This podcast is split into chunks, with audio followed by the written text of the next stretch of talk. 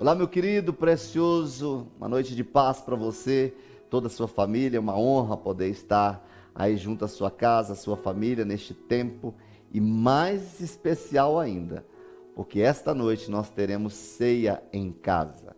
E você já preparou aí os elementos? Preparou esse momento interessante, esse momento profético, esse momento miraculoso, porque a ceia traz consigo, ela carrega muita coisa boa. Então, depois da palavra, nós teremos a ceia em família. Todos vocês podem participar, toda casa pode tomar ali o vinho, pode comer do pão, e nós vamos declarar o novo tempo de Deus para todos eles. E quando nós pensamos na ceia e que seria uma ceia em casa, então nosso objetivo foi trazer uma palavra que viesse é, trazer ali um significado, um significado especial, para trazer ali para esse momento algo bem único, bem especial, algo do trono de Deus que venha satisfazer aos seus, satisfazer toda a sua casa. E a palavra de hoje é: tem jeito para a minha família? Eu declaro sim. Tem jeito para a sua família? Sim. Deus é poderoso para fazer infinitamente mais do que tudo que pedimos, pensamos ou cremos, segundo o seu poder que em nós, em mim, em você opera. Falamos essa semana sobre esse Deus da impossibilidade, Deus que para ele tudo é possível, que diante da impossibilidade ele age, diante da impossibilidade humana ele faz. E eu quero trazer o Salmo 127, os cinco versículos desse salmo, quero lê-lo todo, quero colocar, explanar todo esse salmo aqui, porque ele é fantástico. Diz assim: Se o Senhor não edificar a casa, em vão trabalha os que a edificam. Se o Senhor não guardar a cidade, em vão vigia a sentinela. Será inútil levantar de madrugada, dormir tarde, comer o pão que conseguiram com tanto esforço aos seus amados ele dá enquanto dorme, enquanto descansa. Herança do Senhor são os filhos, o fruto do ventre, o seu galardão. Como flechas nas mãos do guerreiro, assim são os filhos da sua mocidade. Feliz o homem que enche deles a sua aljava, não será envergonhado quando enfrentar os seus inimigos no tribunal. Fantástico esse salmo, né? Quando nós olhamos a construção ou a constituição de Deus para a família, é, logo no princípio, ali no Éden, na criação de Adão e Eva, seus filhos, Deus tinha algo no seu coração. Ele constituiu a família para servir como uma base para o desenvolvimento relacional de cada ser humano. Quando nós falamos uma base relacional, é que toda inteligência relacional, toda estrutura relacional, ela inicia dentro de casa. Quando pensamos numa sociedade que não sabe se relacionar, é porque a família não está sabendo se relacionar. Já falamos por aqui que uma família saudável faz uma sociedade saudável. Então a família lança sobre a sociedade. A família é estabelece, ela gera os princípios na sociedade. Então, quando vemos qualquer distorção, qualquer distúrbio, qualquer loucura na sociedade, isso iniciou dentro de casa. Isso iniciou dentro da família. Então, diante disto, nós não podemos ter aquilo que chamamos de família de sonhos, mas é certo que temos a família dos sonhos de Deus para nós. Você pode hoje dizer que você não tem ainda a família dos seus sonhos, mas tem Deus, uma família que ele entregou, e o projeto dele é que essa família tudo vai bem. Que essa família seja carregada de valores, essa família seja carregada de princípios, que essa família possa se dar bem, possa se relacionar bem. A harmonia é para essa casa, a paz é para essa casa. Deus nos convida nesta noite de domingo, avaliarmos a nossa vida e como temos nos relacionado em nossa casa para que cresçamos ainda mais em todas as áreas da nossa vida. Queridos, esta é uma noite especial dentro da sua casa. Essa é uma noite especial dentro da sua família. E eu quero declarar que esta ceia fará diferença dentro deste relacionamento, dentro, dentro dessa célula principal. E nessa noite nós queremos usar como pano de fundo a história da família de Jacó, entre Gênesis 37 até Gênesis 48, como uma ênfase especial na história de José e seus onze irmãos.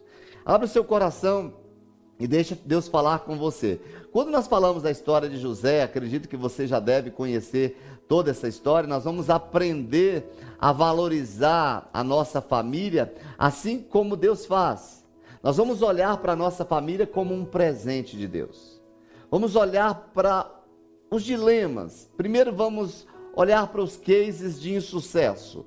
Os problemas dentro da nossa casa. Muitos, mas muitos, são os problemas e dificuldades que uma família pode encontrar na busca do seu desenvolvimento pleno em especial neste mundo pós-moderno, que vivemos é, numa sociedade, conhecemos e enfrentamos esses dilemas. O nosso maior problema é avançar muito na possível solução dos problemas apresentados. Todos nós temos problemas, todos nós temos esses dilemas. Um certo estrategista da guerra chinês, ele traz para nós um pensamento bem interessante. Ele diz assim: se você conhece o inimigo e conhece a si mesmo, não precisa temer resultado de 100 batalhas.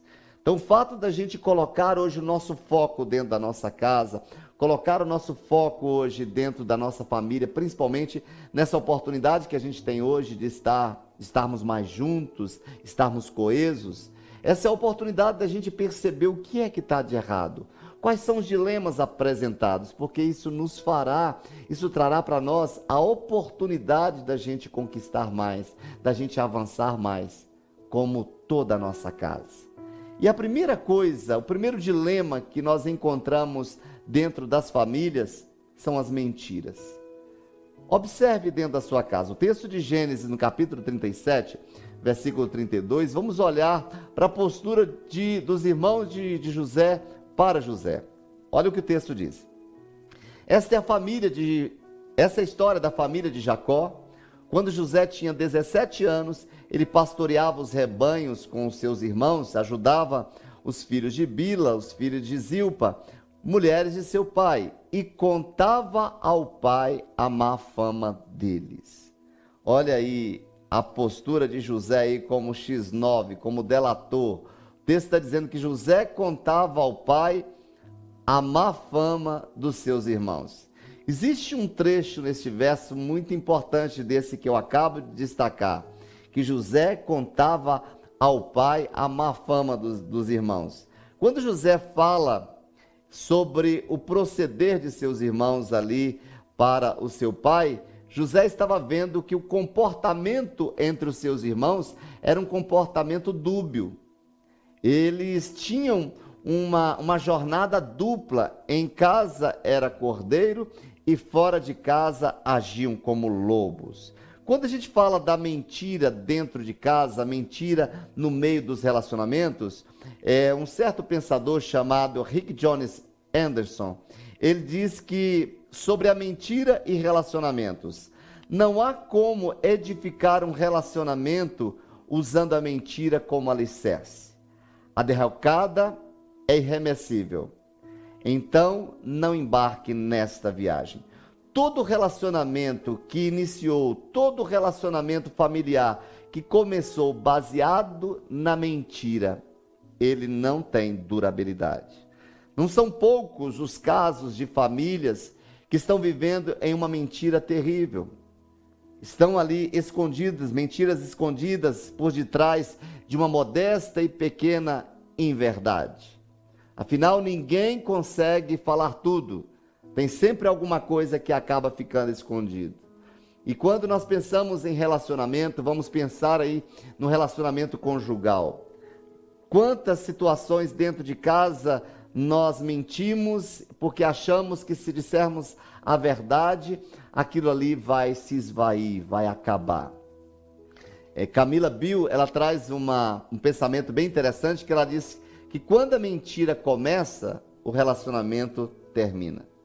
Então, se você pensa que está escondendo, está deixando de falar a verdade, deixando de colocar a verdade ali dentro de uma relação, você está ganhando, pelo contrário, você está perdendo ali. Você permitiu que a desconfiança entrasse, permitiu ali que a inverdade dominasse aquele, aquele ambiente.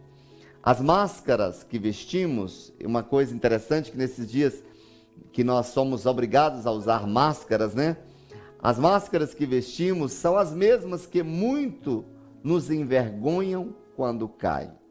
A mentira são máscaras que colocamos para que a gente não consiga enxergar, não consiga revelar ali a verdade.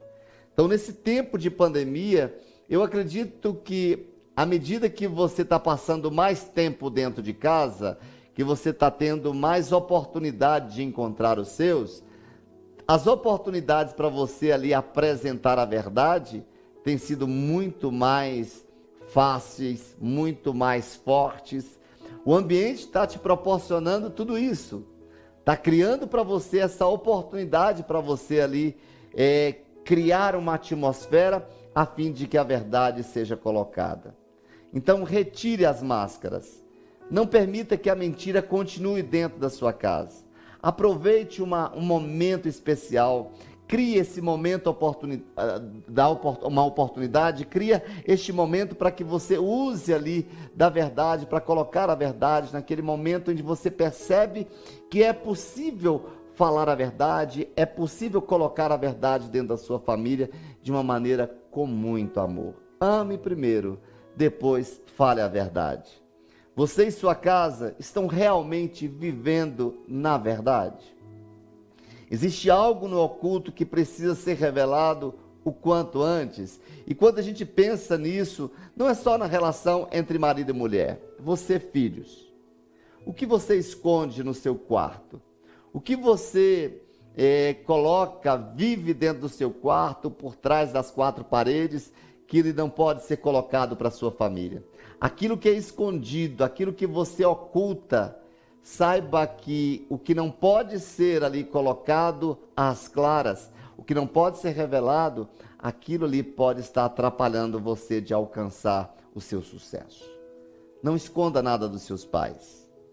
Conte para os seus pais as dificuldades que você está tendo, as lutas que você tem travado para vencer os seus vícios, as lutas que você tem enfrentado para vencer a pornografia, as lutas que você tem enfrentado para vencer os seus vícios.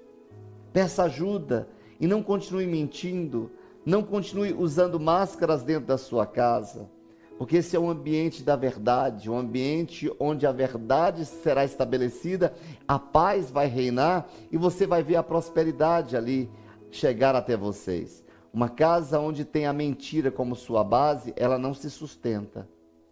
A verdade precisa ser dita. A verdade precisa ser a base de construção desta família. Que vocês caminhem na verdade, que vocês andem na verdade, que vocês comunguem ao, é, ao redor da mesa com a verdade, estabelecendo a verdade. A outra coisa que é um dilema dentro da família é a aceitação.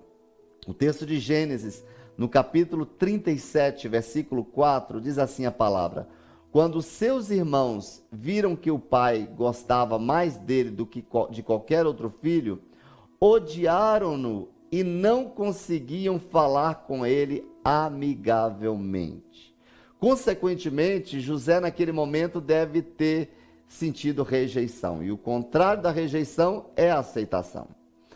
Por outro lado, nós podemos ver que os próprios irmãos de José também tinham a rejeição. O fato do pai preparar aquela túnica colorida para José, e o fato de eu acredito que a própria Bíblia diz, diz isto, que é, o seu pai Jacó revelava mais amor a José por ter sido ele filho da mulher que ele amava. Então, quando a gente pensa nessa questão do relacionamento, vamos trazer isso não só para marido e mulher. Lógico, um relacionamento a dois nem sempre é fácil. E talvez um dos fatores mais difíceis nessa jornada é a aceitação um do outro. E nós estamos vendo, estamos é, é, percebendo coisas no outro porque estamos convivendo. Quando pensamos que cada um de nós vem de uma família, traz uma bagagem diferente uma do, do outro, e esses começam a conviver, nós sabemos que vamos encontrar situações ali em que a gente rejeita. Nós temos que entender que se nós nos unimos numa relação conjugal, nós precisamos aceitar um ao outro. Para a gente aceitar um ao outro, tem que ter uma boa dose de autoconhecimento, de maturidade, de capacidade de lidar com os próprios sentimentos e expectativas. Porque nós vamos ver que no decorrer do relacionamento, algumas atitudes nós não aceitamos. E muitas vezes nós trocamos, porque as, nós não podemos tratar as pessoas, principalmente dentro de casa, com base nas suas atitudes. Mas nós temos que saber quem ela é, nós temos que saber do seu valor. Queridos, a aceitação ela é um fator essencial para construir um relacionamento que seja verdadeiramente feliz e duradouro. Então, se eu quero um relacionamento de muita felicidade, se eu quero um relacionamento que seja duradouro, eu preciso manifestar a minha aceitação. Eu preciso eliminar toda a repulsa, toda rejeição ali um do outro, tirar ali as preferências. Quantos casais os pais preferem os filhos ao cônjuge? Isso está errado, porque os filhos vão embora. Nós temos que tratar assim, dar amor para todos e não devemos rejeitar nenhum. Quando o filho nasce, geralmente o amor vai para o filho, a devoção vai para o filho, a dedicação vai para o filho e há uma rejeição dentro de casa. Queridos, a aceitação do outro é muito importante, até porque ninguém consegue ser realmente feliz quando não é aceito pelo outro. Percebe o olhar dentro da sua casa. Percebe o tratamento com seus filhos, percebe o tratamento com seu cônjuge, percebe como, como eles estão se comportando, como as coisas estão acontecendo, percebe o olhar um do outro, percebe as falas um do outro, porque nessas falas a gente pode perceber ali a rejeição do coração do outro. Então nós estamos vendo remover a mentira de dentro de casa, as pequenas coisinhas, as mentirinhas, aquelas coisas às escondidas, aquilo que a gente faz às escondidas, aquilo que desagrada aos pais, perceba isso. Tira isso dentro da sua casa, mas também tendo cuidado do, desse dilema da aceitação, que todos nós precisamos, todo ser humano tem necessidade de ser aceito. Todo ser humano, todo ser humano.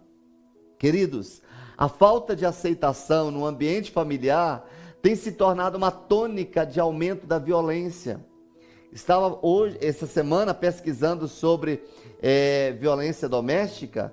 Você imagina que é, os estudos, os jornais dizem que o aumento nesse período de quarentena aumentou em 30% a violência doméstica. Quanta rejeição não está dentro da família? A falta de aceitação, eu repito, a falta de aceitação no ambiente familiar tem tornado uma tônica de aumento desta violência, seja ela de cunho físico, emocional. Atitudes de rejeição têm destruído relacionamentos. Queridos, em um mundo com pessoas tão singulares, são necessárias altas doses de uma boa aceitação para a gente prosseguir, para a gente caminhar. Reveja isso como está dentro da sua casa. A fase da negação é mais marcada nas pessoas que foram deixadas se e se nota menos nas que deixaram. Eu repito, aquela pessoa que ficou, aquela pessoa que foi deixada, a alta dose de negação está naquela que foi deixada e não naquela que a abandonou, naquela que a deixou. Você aceita os outros com facilidade ou com dificuldade? Você aceita o seu filho do jeito que ele é? Você aceita sua filha do jeito que ela é? Querido, se há algum problema, se há algum distúrbio, traga para perto de você. Ao trazer para perto de você, a aceitação traz cura. A aceitação traz ali a ministração do amor dentro da casa, dentro da família. Uma outra pergunta: você já pediu ajuda a Deus para que ele o desenvolva nessa questão, nessa dificuldade de você aceitar alguém da sua casa, alguém da sua família, do seu relacionamento. Ah, eu tenho dificuldade de aceitar. Olha, eu faço questão de rejeitar essa pessoa porque ela não faz o que eu peço. Ela não faz o que eu mando, aí você rejeita. Isso é uma tendência natural e que nós precisamos vigiar porque nós não podemos expurgar os membros da nossa casa para fora, nós temos que trazê-lo para nós.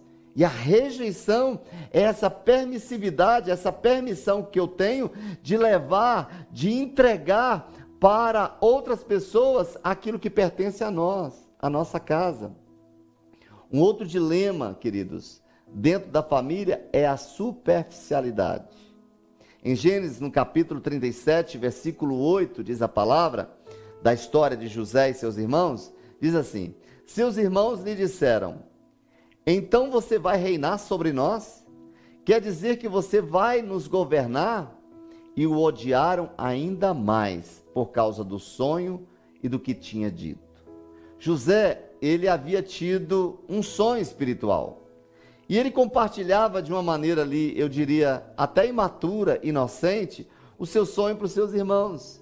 Definitivamente, este não era um assunto para ser tratado de uma forma superficial. Jesus, José chega ali para falar ali para os seus irmãos de uma maneira ali bem mas era algo que era propósito de Deus e de uma maneira insensata, de uma maneira imatura, José coloca um sonho espiritual como algo corriqueiro ali para os seus irmãos, isso gerou um problemaço. E após o sonho, a família relata que os seus irmãos fizeram duas perguntas apenas. Então você vai reinar sobre nós? Quer dizer que você vai nos governar? Ou seja, José chega para compartilhar uns sonhos e a resposta dos seus irmãos foi fazer uma pergunta, simplesmente uma pergunta enrijecida, uma pergunta de cunho amargurado, uma pergunta de cunho de rejeição. Nós não podemos fazer isso. A superficialidade dentro da relação, queridos, é o pânico no qual os homens afagaram o amor. Quando eu trato a minha casa com superficialidade, superficial, superficialmente, de uma maneira superficial, automaticamente eu estou criando uma oportunidade para esvaziar o tanque de amor dessa pessoa. É impressionante ver como nos dias de hoje existem muitas pessoas que têm medo de se aprofundar em seus relacionamentos. Tudo é muito superficial. As conversas, o jeito de ser, a maneira de tratar as pessoas, os relacionamentos. Aparentemente tudo está bem, o sorriso permanece no rosto, problemas não existem, as pessoas que cruzam o caminho são convidadas a curtir, a aproveitar a vida, porque afinal eu tenho que ser feliz. Tudo de uma maneira superficial. Há problemas dentro de casa, não resolvem. Problemas dentro de casa, aí vamos para a festa, vamos para a festa, tudo vai dar certo, tudo vai dar certo, tudo vai dar certo, e o problema lá dentro. Vai, faz uma viagem e o problema lá dentro. Ou seja, trata tudo de uma maneira superficial. Quem não cria laços profundos, quem não se dá a conhecer e não busca conhecer o outro, acaba correndo um grande risco de parar no meio do caminho e não crescer, de estagnar. Queridos, o relacionamento é fundamental para o crescimento humano e ninguém consegue viver sozinho. Da, não sei se você já leu o livro O Monge e o Executivo. Tem uma frase bem interessante neste livro que ele fala assim: Amor não é a forma como eu sinto em relação ao outro, e sim a forma como eu me comporto em relação ao outro.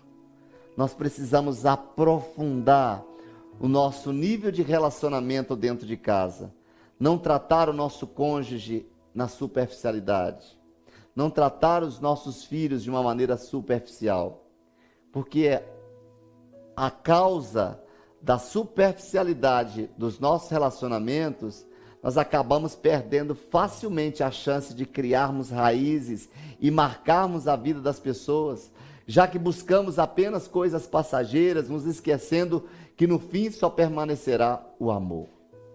Quando nós falamos em permanecer, eu já disse isso, que é ficar em determinado lugar até criar raízes, o que nós mais temos visto hoje dentro da nossa casa é que o menor tempo que passamos hoje é dentro do nosso ambiente familiar.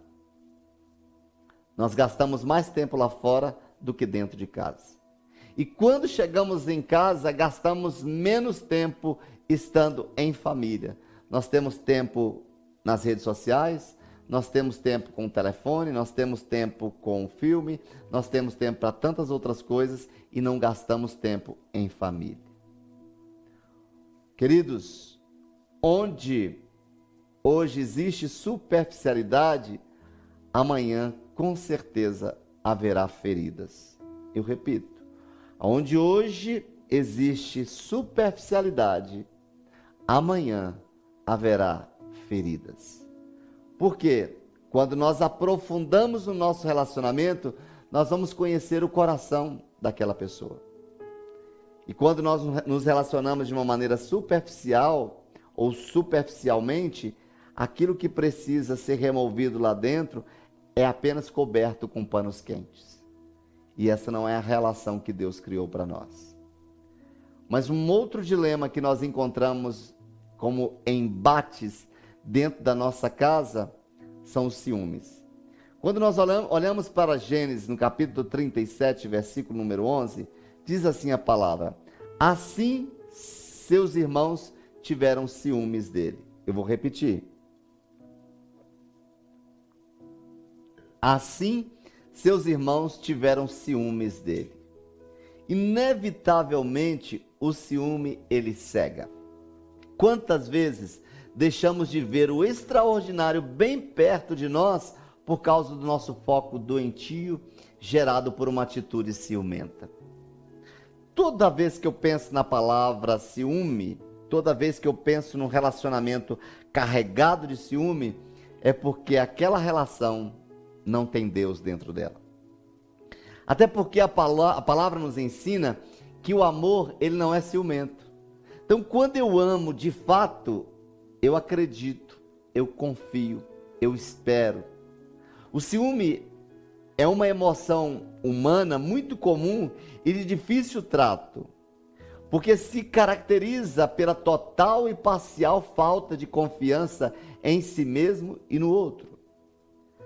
Na relação matrimonial, torna-se ainda mais angustiante, sendo um potente fator de destruição dos laços que unem os cônjuges dos laços que unem a família. Para a gente analisar com maior cuidado, veja só os efeitos dos ciúmes, ciúmes dentro de uma família, dentro de uma relação.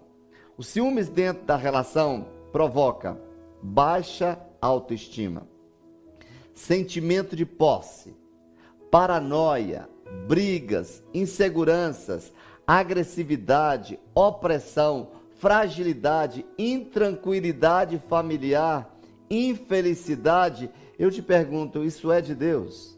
Tem algum ponto desses dez que eu citei que vem de Deus? O ciúme só provoca isso.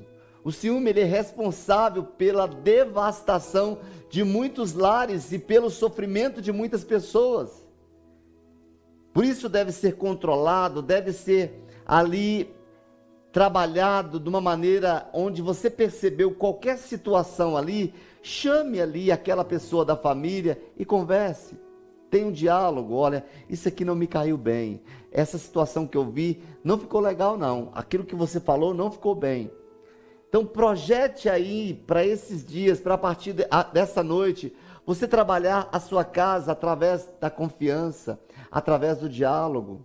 A partir disso, será possível estreitar os laços afetivos e uma atitude positiva para que a relação se torne ainda muito mais forte e feliz. É isso que Deus tem para você.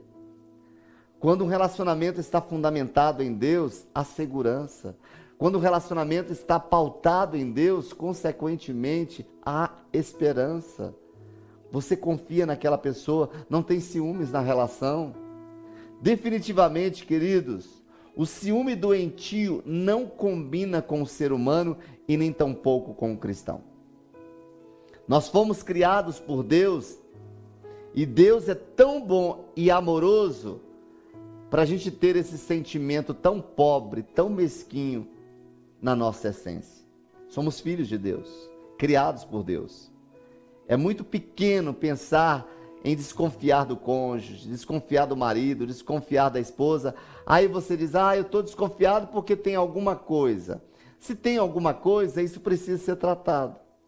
Se tem algum fundamento, isso precisa ser reconquistado.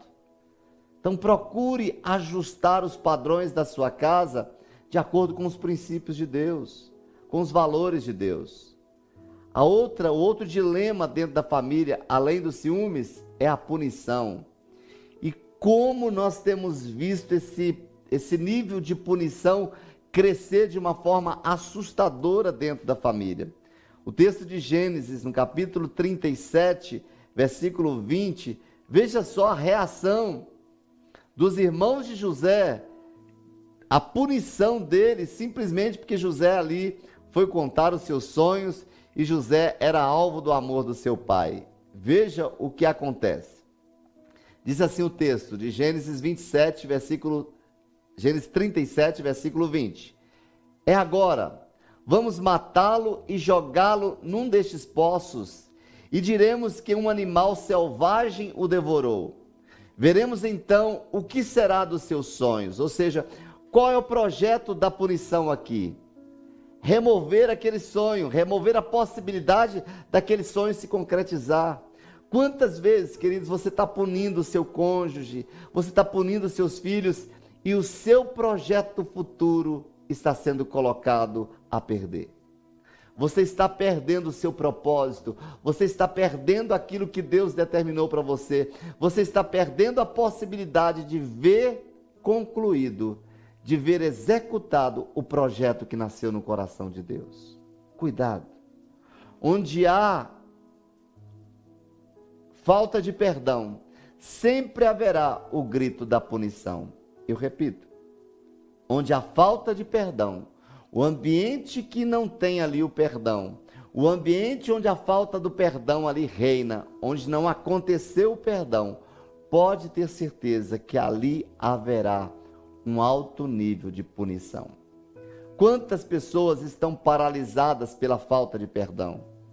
Quantos filhos estão paralisados pela falta de perdão dos pais?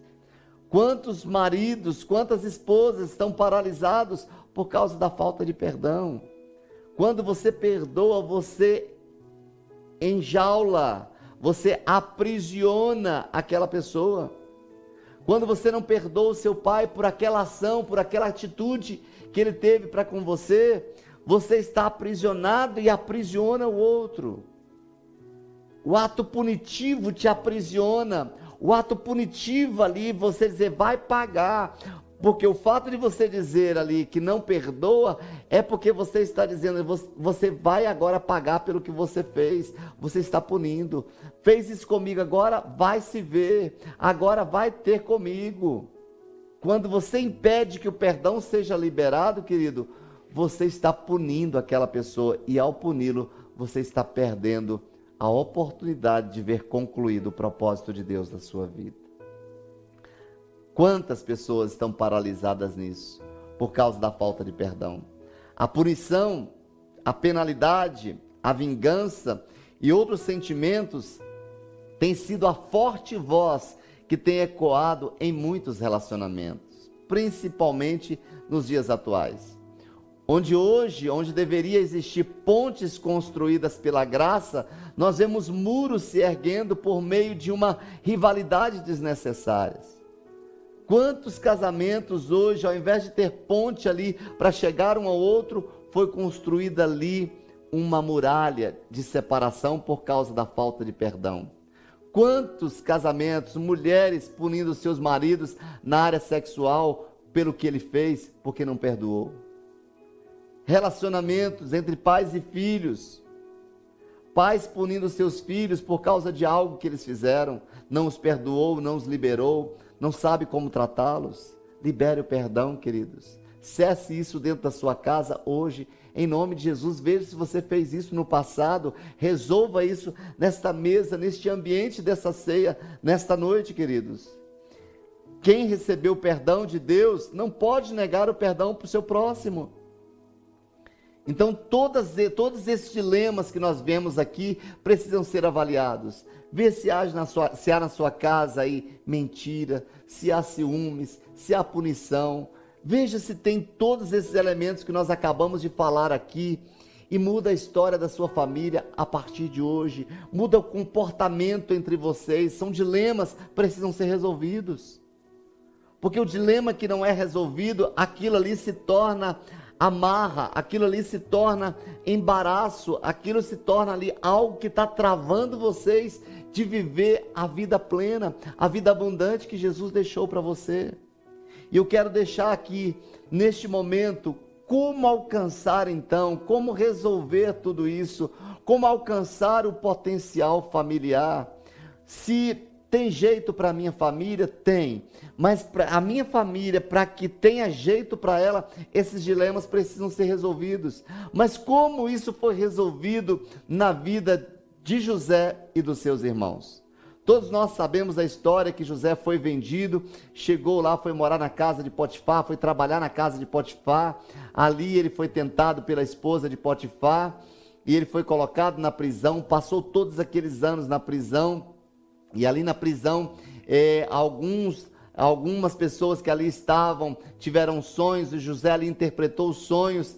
E o que acontece é que José, por causa dessa interpretação dos sonhos, José é colocado ao lado de Faraó como a segunda pessoa do Egito, prosperou, José cresceu e aí a história se desenrola. E aí os irmãos ali, veja só, tudo que eles sofreram, todas as, as situações que eles viveram, o que, que acontece naquele ambiente?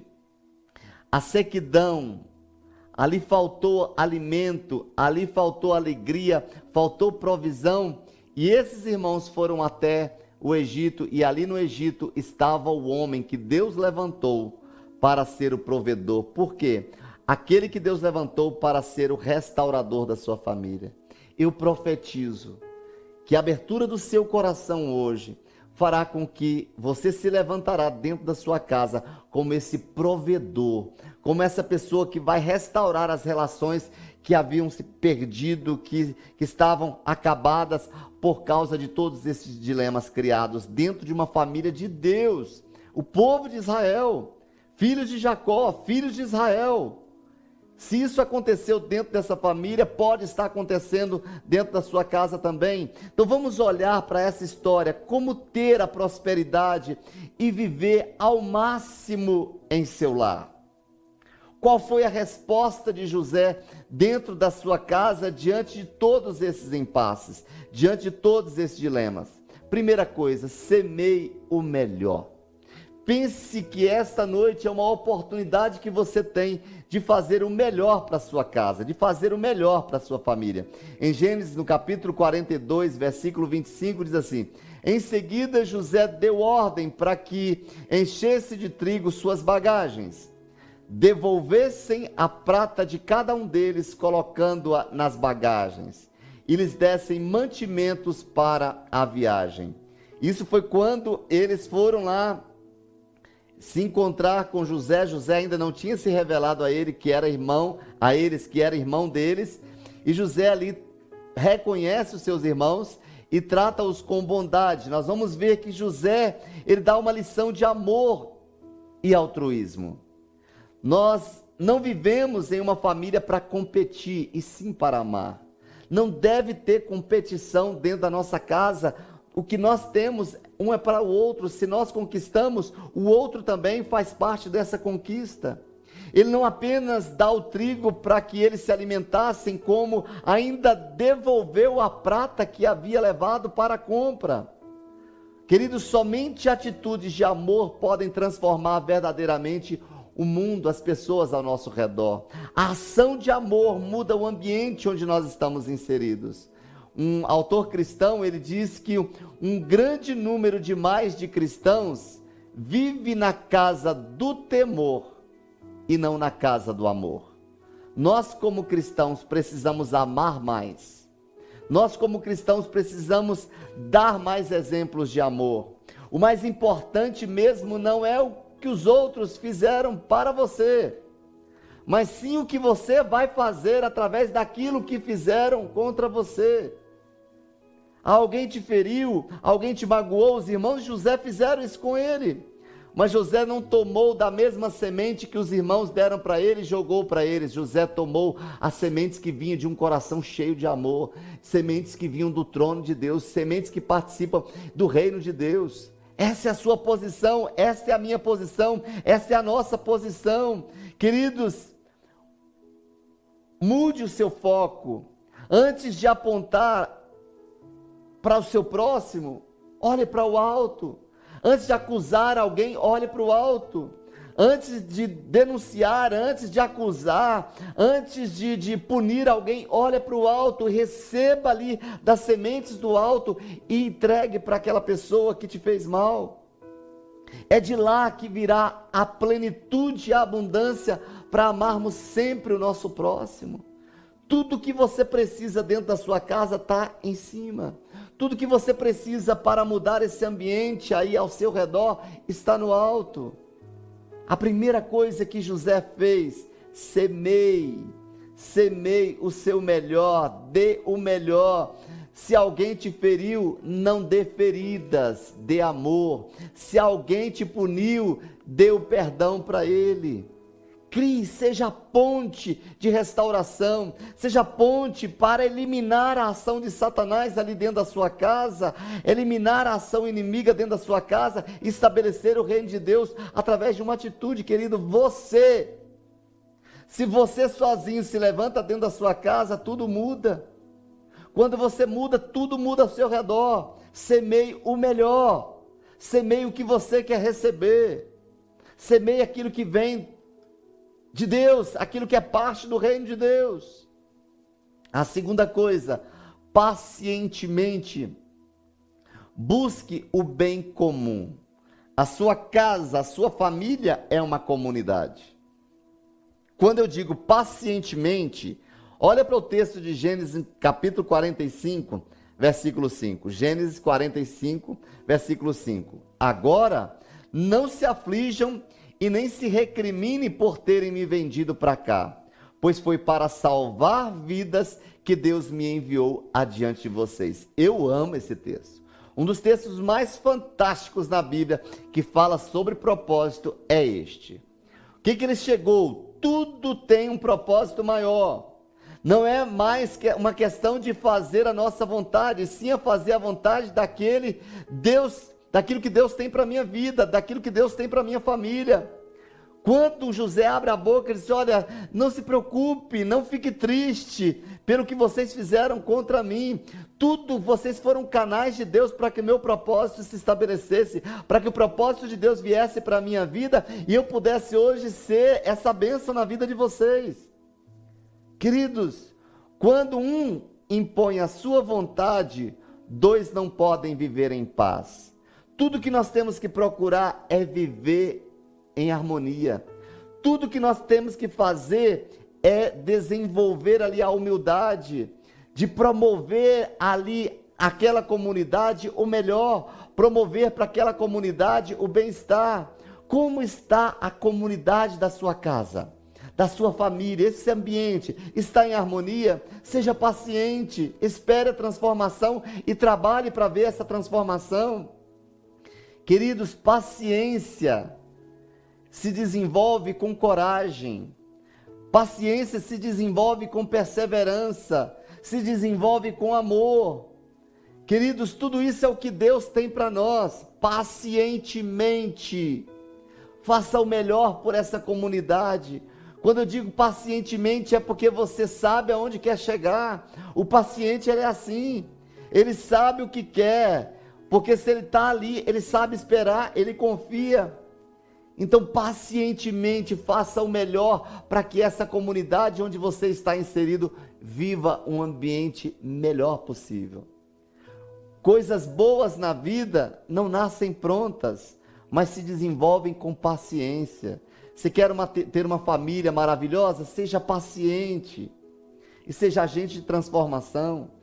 Se quer ver os seus filhos serem transformados, seja paciente e traz eles para si. Se você quer ver o seu cônjuge sendo transformado, seja paciente e sábio na sua ação. O terceiro ponto, expresse sentimentos com verdade. Quando nós olhamos Gênesis 45, versículo 15, diz assim o texto: Em seguida beijou todos os seus irmãos e chorou com eles. E só depois os seus irmãos conseguiram conversar com eles. Olha a ação interessante: expresse sentimentos com a verdade. O que, que José fez? Primeiro José expressou amor. Primeiro José ali os abraçou. José chorou com eles. Só depois José sentou para conversar com eles sobre tudo o que estava acontecendo. Os seus irmãos conversaram com ele sobre tudo o que tinha acontecido. Não existe lugar melhor para sermos verdadeiramente quem somos do que dentro da nossa casa. Mas não podemos levar isso apenas para o prisma de exibir ou expressar aquilo que temos de mais feio, de horrendo, de horroroso dentro de nós. Para vivermos em plenitude, aquilo que é mais belo precisa ser expresso genuinamente em amor dentro da família. O mais belo só será revelado quando eu expresso em amor, quando eu tenho atitudes de amor, quando eu falo em amor, quando eu passo amor. Desenvolva como disciplina a entrega de sentimentos abundantes, como por exemplo, abrace muito ainda aquela pessoa que dentro de você você quer se afastar dela. Se você percebe que tem uma repulsa contra, aquelas, contra aquela pessoa que você não quer, abrace. É a maneira de você perceber. Não só você, mas ela. Talvez você percebe uma certa rejeição daquela pessoa, chega e diz: Posso te dar um abraço? porque esse abraço em amor quebra todas as barreiras. Sorria bastante, mesmo que no fundo haja motivo para você se estressar, dá uma boa gargalhada. Sorria, quebra o gelo. Perdoe incondicionalmente, ainda que aparentemente você tenha razão. Eu tenho falado esses dias, prefira ser feliz a ter razão. Então perdoe.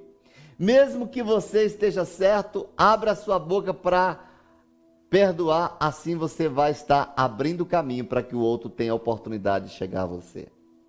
A outra coisa, beije, mesmo que você não tenha recebido isso na sua infância. Eu nunca fui beijado, meu pai nunca me beijou, minha mãe nunca me beijou. Ei, tudo se aprende. Beije, abrace, beije, mas faça isso em amor. Querido, quem convive, quem vive com intensidade, digo melhor, quem vive com intensidade também desfrutará de intimidade. Intensifique amor, intensifique sorriso, intensifique perdão, intensifique abraços, que aí você vai perceber que você vai criar oportunidade para ter mais intimidade. Eu repito, quem vive com intensidade também desfrutará de intimidade. Queridos, notícias nesse tempo de pandemia, como eu falei, segundo o Ministério Público, mais de 30% do aumento da violência doméstica. Quais os motivos será? Nós não sabemos realmente, mas a certeza é que faltou expressar sentimentos reais, verdadeiros, amorosos. A quinta coisa, cresça em sua espiritualidade. Quando nós olhamos para Gênesis no capítulo 46, versículo 2, diz assim: E Deus falou a Israel por meio de uma visão noturna: Jacó, Jacó, eis-me aqui. Crescer em espiritualidade é você entender, querido, que a forma como você enxerga a sua família pode ter resultado direto com o seu desenvolvimento e crescimento espiritual. Quanto mais você se aproxima de Deus, mais paciente você vai ser Quanto mais conectado com Deus você estiver, você vai amar mais fácil, você vai perdoar mais fácil, você vai expressar de uma maneira sem peso, de uma maneira mais leve àqueles que estão à sua volta. Quando eu me conecto com Deus, quando eu estou crescendo na minha conexão com Deus, vai ser muito mais fácil estabelecer o reino de Deus por onde eu trafegar. Cresça na sua espiritualidade. Enquanto Jacó estava focado e apenas lamentando a perda do seu filho José, Israel ele não teve, Jacó não teve uma experiência tão linda e profunda como descrita nesse verso que eu acabei de ler para vocês. Você tem orado e buscado experiências únicas com Deus por meio de sua família? O que a sua família vê em você como homem de Deus, como mulher de Deus? Queridos, olha que frase interessante que eu li. Nem tudo se resolve somente com oração, mas nada sem oração. Eu repito. Nem tudo se resolve somente com oração, mas nada sem oração. Quando eu me conecto com Deus, eu terei uma habilidade divina para desenvolver, para realizar o que eu preciso realizar aqui na terra. Queridos, isso é o que Deus tem para nós. Quando a oração se torna o meu tudo, o céu invade o meu todo. Eu repito, quando a oração se torna o meu tudo, o céu invade o meu todo. Quando a oração, a minha conexão com Deus se torna real, Deus invade o ambiente da minha casa, a atmosfera da minha casa muda. Você é responsável por isso. Eu sou responsável por isso. A sexta coisa, faça, faça parte da grande família da fé.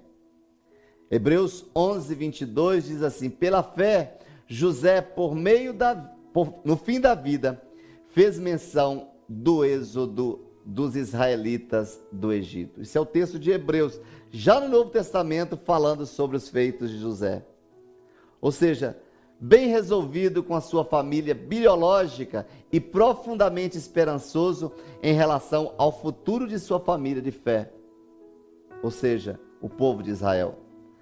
Nos termos do Antigo Testamento, a aliança era com um povo, uma nação, ou seja, a grande família.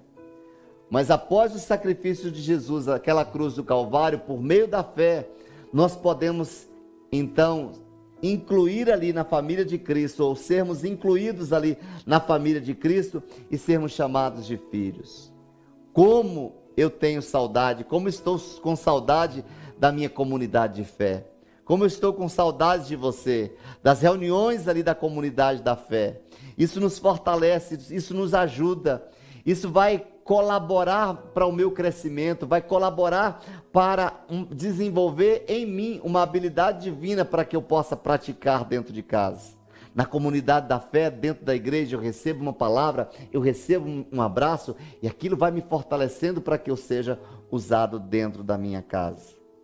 Queridos, diante disso, nós temos a oportunidade de recomeçar em todas as áreas da vida. Todas as áreas da vida. Talvez ao chegar até aqui, nesta noite, recebendo essa palavra, ao ouvir essa mensagem, você pode ter pensado: ah, mas a minha família é tão complicada. Ou talvez algo como: ainda bem que eu tive uma ótima família, estou bem resolvido. Independente daquilo que você ouve, a sua audição pode ser aguçada ou melhorada para que você ouça aquilo que o Pai deseja falar para você. Ele é a sua alegria, é a sua satisfação, a força para você continuar, para você prosseguir. Venha, experimente, faça parte dessa grande família de Deus representada nesta terra, que é a sua igreja. Você precisa de uma igreja. Você precisa de uma comunidade de fé, que você tenha pessoas que possam te abraçar, pessoas que possam dar uma palavra para você, pessoas que possam comungar dos mesmos pensamentos que você. Isso vai te ajudar na construção do seu valor junto à sua família biológica, junto à sua família de sangue. Alguém disse que a família espiritual, a comunidade da fé, ela completa o que a nossa família biológica não conseguiu fazer. Eu preciso de você, você precisa de mim. E todos nós precisamos uns dos outros.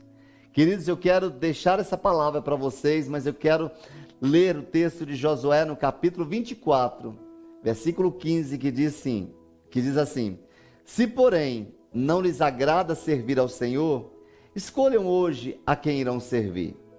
Se aos deuses que os seus antepassados serviram, além dos do Efrateus, ou aos deuses amorreus, em cuja terra vocês estão vivendo. Aí Josué diz: Mas eu e a minha casa serviremos ao Senhor. O ambiente da sua família hoje, que seja o lugar da manifestação do poder de Deus. Romanos 8, 15 diz assim: Pois vocês não receberam um espírito que os escraviza para novamente temerem, mas receberam o espírito que os torna filhos por adoção por meio do qual clamamos, Abba Pai. Queridos, ao trazer essa palavra para você dizendo, tem jeito para minha família? Tem. E eu quero falar antes para você que ainda não teve essa oportunidade de fazer uma declaração, essa oportunidade de fazer uma confissão, trazendo Jesus para dentro da sua vida, para que ele possa dirigir você, para que você seja lançado dentro da sua casa de uma maneira completamente diferente. Jesus veio para te dar vida, vida abundante. Jesus veio para ser o caminho, a verdade e a vida. E ele mesmo diz que ninguém vai ao Pai se não passar por ele. Quando eu digo isso para você, eu quero dizer que isso é uma experiência pessoal. É você fechar os seus olhos e dizer: Jesus, entra na minha vida, ser o meu Senhor, ser o meu Salvador, ser o dono da minha vida e dirija-me para onde tu queres. Eu faço uma aliança contigo nesta noite e te peço que o Senhor escreva o meu nome no livro da vida, porque quando vier, ó Deus, o Senhor em glória, que o meu nome esteja ali inserido. Espírito Santo, vem habitar dentro de mim e ajuda-me na construção, da restauração, da renovação da minha vida e que eu seja um instrumento poderoso de Deus dentro da minha casa na autoridade do nome de Jesus. Se você fez essa confissão de coração, entre em contato comigo. E eu quero ligar para você, quero orar por você. Eu quero te abençoar. Se você quer o meu contato, procure nas redes sociais, me chame nas redes sociais que eu vou passar o meu telefone para você e eu quero orar por você. Quero orar um por um. Quero declarar o amor de Deus sobre a sua vida, quero abençoar você, quero abençoar a sua casa e todo o propósito do coração do Pai será estabelecido em sua vida. Neste momento, aproveite, faça junto à sua casa, participe da ceia, pegue o pão, coloque uma música, uma música cristã, coloque uma música aí no ambiente da sua família, pegue os elementos, aqui representa o corpo de Cristo, o pão representa o corpo de, de Cristo que foi partido que foi moído naquela cruz, e aqui representa o sangue que foi vertido naquela cruz em meu favor, em seu favor. Quando eu participo desta ceia, a Bíblia está falando para mim que eu me torno ali participante da comunidade da fé. E isso traz para mim um reforço espiritual. Isso traz para mim uma habilidade divina para que eu possa me colocar diante de Deus e reivindicar o seu amor, o seu perdão, a sua graça, a sua misericórdia sobre toda a minha casa, sobre toda a minha família. Faça essa ceia neste momento, ore agradecendo ao Senhor por este momento, faça essa ceia declarando que a cobertura do sangue de Jesus é sobre a sua vida. Faça essa ceia declarando que você recebe essa força que vem do alto. Ao ingerir o, vinho, ao ingerir o suco de uva, que você receba dentro de si esta convicção de que todas as suas células sejam restauradas, a sua vida espiritual seja restaurada e você possa entrar em conexão com o Pai. Eu te abençoo com esta palavra Declaro uma ceia poderosa para você e a sua família. Declaro o melhor do coração do Pai para você. E eu quero orar por você e pela sua casa neste momento. Pai, nesta noite, eu quero tomar esta palavra, ó Deus, e declarar que tem jeito sim para esta família. Eu oro na autoridade do nome de Jesus, por essa família representada aí junto a esta mesa ou assentado nesse sofá, essa pessoa que está ouvindo esta palavra, eu oro para que ela seja visitada nesta hora pelo poder do alto. O poder do alto invada esta casa agora com provisão espiritual, emocional, provisão financeira, saúde física. Essa família seja visitada agora, Senhor, com algo que eles ainda não receberam. Que do teu trono o Senhor venha liberar sobre eles tudo o que eles precisam para que sejam mais que vencedores. Visita esta família que se encontra agora desajustada, Pai. Visita essa família com poder nesta hora. Eu invoco o poder do Calvário, ó Deus. Eu invoco o Espírito do Senhor, ó Deus, trazendo convencimento, ó Deus, restaurando, ó Deus, as relações, convertendo o coração dos pais aos filhos e dos filhos aos pais. Que a tua bênção se manifeste dentro desta casa e que possamos ver o sobrenatural de Deus dentro desta família, na autoridade do nome de Jesus. Amém, amém e amém. Eu te abençoo com esta palavra, queridos. Deus te abençoe poderosamente, que a partir desta noite o milagre seja visto dentro da sua casa, no nome de Jesus. Amém. Cheiro do seu pastor.